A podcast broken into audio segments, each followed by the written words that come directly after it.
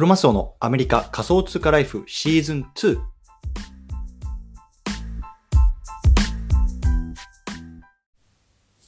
よし、じゃあ始めていきますか。よろしくお願いします。今日は12月の2日ですかね。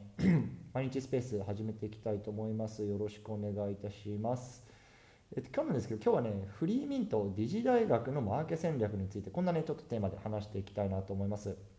で、まあ、僕自身のね、こと知らない方いると思うので、まあ、簡単に自己紹介だけさせてください。ちょっとすみません。えっと僕は、えっと、アメリカに住んでます。で、えっと、普通に会社員として働いてるんですけれども、まあ、その傍らね、まあ、SNS とか、ポッドキャストとか、最近はメルマガなんかも始めたんですけれども、まあ、そういうところでね、海外の NFT とか Web3 のトレードなんかをあの配信してますので、もしね、興味ある方はぜひフォローいただければ嬉しいなと思います。よろしくお願いいたします。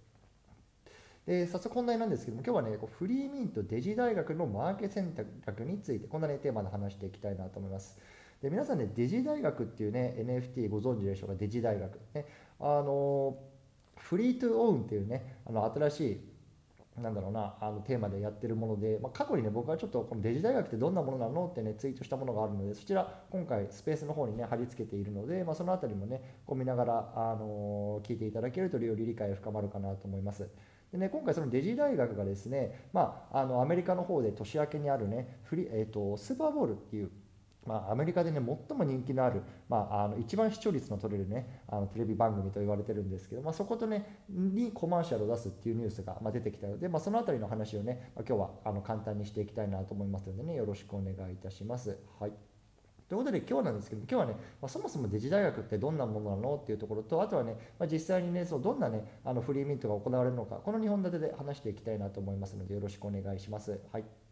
ということでね、そもそもね、デジ大学ってどんなプロジェクトなのかっていうところは最初に話しておきたいなと思います。うん、でね、そもそもデジ大学っていうのはこうフリートゥオンっていうのをね、まあ、コンセプトにし,、ま、してます。フリートゥオン。ねまあ、フリートゥオンってね、簡単に訳すると、まあ、持っていると稼げるよっていうところね、まあ、簡単に言うとね、まあ、意訳になるんですね。例えばさ、日本の皆さんね、結構ステップとかね、まあ、あのやってた方多いと思いますね。いわゆるムーブトゥアーなんて言われてさ、こう動きながらね、お金を稼いでいける。まあ、そんなね、コンセプトであったね、あのゲーム、まあ、今もあると思うんですけど、まあ、あったゲームだと思うんですけれども、まあ、このね、ムーブトゥアンとかプレイトゥアン、ね、いわゆるゲームで稼ぐっていうところね、まあ、問題点を一つ指摘するとすると、そもそも始めるためにお金がいるってことですね。そもそも始めるためにお金がいるね。例えばステップの場合だと最初にねソルっていうね、まあ、通貨を買ってそれで まあ靴を買ってその靴を買ったらようやくゲームがプレイできるねそういうスタートだったと思うんですけれどもこれだとね、まあ、お金がある人しかこう参加、ね、そのゲームに参加できないよっていうところがね、まあ、問題だよねというところがね問題意識から始まったのがこうフリートゥオンっていうね、まあ、あの概念なんですね。でこのデジ大学のフリートゥオンね何なのかっていうとまずね一番最初の NFT を無料で配ったんですよ。もうすでにこれは無料で配られました、うん、で今年の8月かなに無料で配られたんですけども、まあ、それをね配ってから、まあ、それから遊び遊びっていうかゲームがスタートするっていうのはビジネスモデルなんですね。そう。で今ね、まあ、クリエイターフィーとか二次手数料とかいろんなね、まあ、問題とかあの話題になってますけれどもそれはね10%っていうね割と高め、まあ、に設定されているので、まあ、二次でこう回ることによって、まあ、その手数料によってその今後のね、まあ、運営の費用を、捻出していくというようなあのビジネスモデルですね。うん。でね、あのデジ大学ってじゃあそもそもどんなゲームなのかっていうところを話していきたいなと思うんですけれども、まあ、このガブリエルさんっていう方がね、まあ、率いている、まあ、あのコレクションなんですね。でこのガブリエルさんっていうのは結構このゲーム業界では有名な方らしいんですけれども、まあ、すでにね、まああのベンチャーキャピタルから2億ドル、まあね、あの日本円で言うと約300億円ぐらいですか、をね、こう調達しているっていうのは、まあ、いわゆるこのなんかプレイトワンというか、まあ、あの Web3 ゲーミングゲーミングの中では割とね、こう大きな額を調達しているようなプロジェクトになります。でね、じゃあ今までね、どんな風にね、展開されてきたのかっていうヒストリーのところ、最最初に話しておきたいなと思うんですけれども、えっと、まずね、8月にね、2222体のコレクションがね、リリース、ローンチされました。ね、デジ大学ジェネシスっていうものなんですけども、これがね、いわゆるフリーミントだったんですね、いわゆる無料。ね、これを持っていると、まあね、今後、あのいろんなあのプロジェクトが出てくるんですけども、それをね、まあ、いわゆるいろあのエアドーされるっていうのは、もういわゆるね、このデジ大学における最強のね、まあ、NFT です。これがね、まあ、デジ大学ジェネシスっていうもので、これがね、今、えっと、8月にね、えっと、ミントされました。で、これ多分ね、どうなんだろうな、今、大体10イーサ前後ぐらいで、多分フロアが推移されてるっていう感じなので、まあ、簡単に言うとね、まあ、無料でもらえたものが、まあ、10イーサなので、今、どれぐらいですか、日本円で言うと100万から150万ぐらいになるんですかね。まあ、それぐらいの価格になってるというような、まあ、化け物プロジェクトですよね。はい、これがね、8月にリリースされたんですね。で、9月にね、このジェネシスを持ってる人に向けてエアドロされました。でそのエアドロが何かっていうと、スピリッツっていうものなんですね。デジ大学スピリッツ。でね、これ簡単に言うと、ま、ジェネシスとスピリッツを合体させると、まあ、新しい NFT が出てくるっていうような感じですね。で例えばさ、なんか、えっと、日本の CNP なんかもなんかやってるんですけど、なんかその新しいえっと、あれまたちょっと違うのか、なんか巻物みたいなのがもらえて、それをなんか合体させると新しいものになるみたいなのが今後出るとか出ないとか、なんかちょっと僕も日本のプロジェクトはあんまり詳しくないんですけども、まあ、とにかく2つのこの NFT の合体させると、まあ、新しいものが生まれる生まれる、まあ、そのためのアイテムっていうのがまミントされたというような感じが、えっと、このスピリッツってやつですね。というまあ感じで、まあ、いろんなものがね、これ一番最初のジェネシスを持っていると、エアドロされるというようなプロジェクトがこのデジ大学になります。うん、なので、まあ、冒頭に戻ると、あの一番最初にね、まあ、フリーでミントできた人っていうのは、まあ、その後ねそのゲームをプレイすることによって、まあ、どんどんどんどんまあお金が稼げていく、まあ、もちろんねそのエアドロップされたものがなんだろうな価値がつけばの話ですけど、まあ、そういうものがね今デジ大学になっていますと。いうような感じなんですね。で、まあ、今回話したかったのは、まあ、ここではなくてですね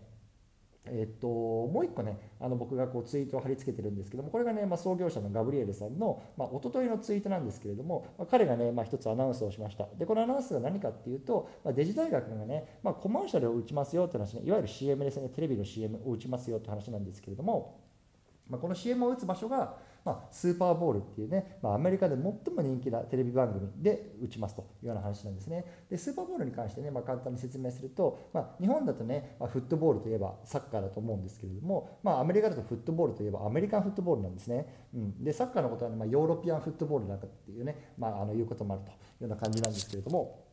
あのそのアメリカンフットボールの、まあ、1年の一番1年のシーズンの中で一番、ね、強い王者を決める戦いっていうのがあのスーパーボールになります。で大体ね、まあ、あの年明けの1月から末から2月ぐらいに大体行われるんですけれどもそこのコマーシャルっていうのに、まあ、デジ大学が出ますよっていうような話なんですよ。で、まあ、聞いたことあるかもしれませんですけどもあのスーパーボールっていうのはものすごく、ね、こう視聴率が高いんですね。全米の、ね、国民的にね国民がねこうみんなねこうテレビにかじりつくようなものになっていて本当にね 50%60%、まあ、それぐらいの視聴率をたた叩き出すようなもので本当に、ね、広告費とかもものすごい金額してるんですけども、まあ、そこにね今回デジ大学っていうね、まあ、NFT プロジェクトがコマーシャルを出しますよっていうアナウンスがね、まあ、一昨日されたというような話なんですね。でこれ何かっていうと、まあ、あの簡単に言うとねそのコマーシャルに映っている、まあ、QR コード、ね、QR コードをスキャンすることによってミントサイトに飛びますと。でそのミントサイトで、まあ、あの無料のねデジ大学の、まあ、今回ドラゴンっていうねプロジェクトなのかなデジ大学ドラゴンっていうね NFT を無料でミントできますよっていうようなプロジェクトなんですね。そうねこれすごく面白いなと思うのが、まあ、多分ねこのスーパーボールを見てる層とかっていうのはほとんどねこう仮想通貨とか、ね、クリプト NFT って触ったことないよっていう層がほとんどだと思うんですよねまだねこう世界でもほとんどそういうのを触ってる層っていうのはものすごく小さいと思うんですけれども、まあ、そういう層に向けて、まあ、今回ねこういうような QR コードをスキャンすると、まあ、NFT が無料でミントできますよっていうのを無料プ NFT プロジェクトが始めたこんなねマーケティング戦略っていうのがね、まあ、今回話題になってるんですね。でまあ、これってね、どんな意図があるのかっていうと、まあ、簡単に言うとね、まあ、NFT との市場のパイをもっと広げようってことなんですよ。ね、さっきも言ったみたいに、このね、あのアメフトのスーパーボールっていうのはものすごくね、あの視聴率が高くて、もう本当に全米のいろんな人が見るんですよね。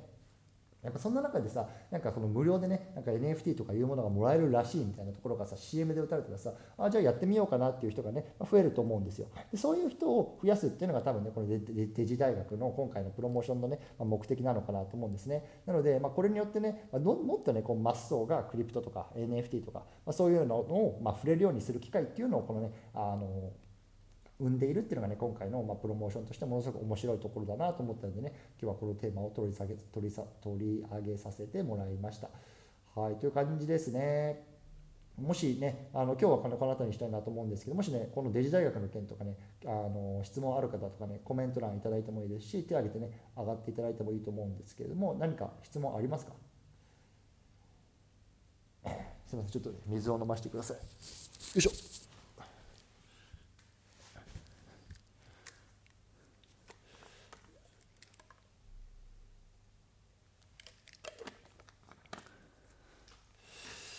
大丈夫そうですかね？今日はねちょっと花金っていうことであんまりねあのライブで聞いてくださってる方いないかなっていう気がするんですけれどもこれねあの録音もしているのでそちらの方も取れるよあの聞けるようにしておきますしあとねポッドキャストの方でもね、まあ、アップロードしようと思っているのでもしね冒頭の聞き逃したよとかね過去のやつ聞きたいよっていう方はぜひそちらの方も聞いていただけると嬉しいなと思います。はい。ということでいやじゃあ最後ちょっと雑談していきますか。簡単に雑談もうねあの NFT の話ね聞き終わったからいいよってことはね、退出していただいても大丈夫です。はい、ということでね、皆さん、スペイン戦は見ましたか、ね、日本対スペイン、あの日本の多分結構早朝だったんですよね、キックオフが朝の4時とか、それぐらいだったと思うんですけれども、まあ、今日ね、寝不足の方多いんじゃないでしょうか。で実はね、僕は今あの、カタールの現地の方に来ていて、あの昨日その昨日というか、まあ、さっきか、その試合を見て、今、ホテルの方でこれを撮ってるような感じなんですね。で結構タイトなスケジュールで来ていて、えっと、もともと現地の時間の夜10時キックオフだったんですけど僕が、えっと、カタールのドーハの空港にアメリカから15時間かけて到着したのがその日の夜7時だったんですね。だからキックオフの3時間ぐらい前だったんですよ。だからもうそこからもうスタジアムに直行してで、まあ、試合を見てで明け方のま2時ぐらいか。にチェックインして、まあ、さっきまで爆睡してたっていうような スケジュールなんですけどまあ、ちょっとねあのこの NFT 関係とか Web3 関係の発信ちょっと最近全然できてなかったなと思ってちょっとこのデジ大学のねあの話を今日はこうやってサクッとさせてもらってるような感じですね。で、まあ、本当ねスタジアムの雰囲気なんかももともとめちゃめちゃスペインの雰囲気だったんですよね。なんかやっぱりスペインってさ元元世界王者だしやっぱ世界的にも人気のある企業あの企業っていうか国だから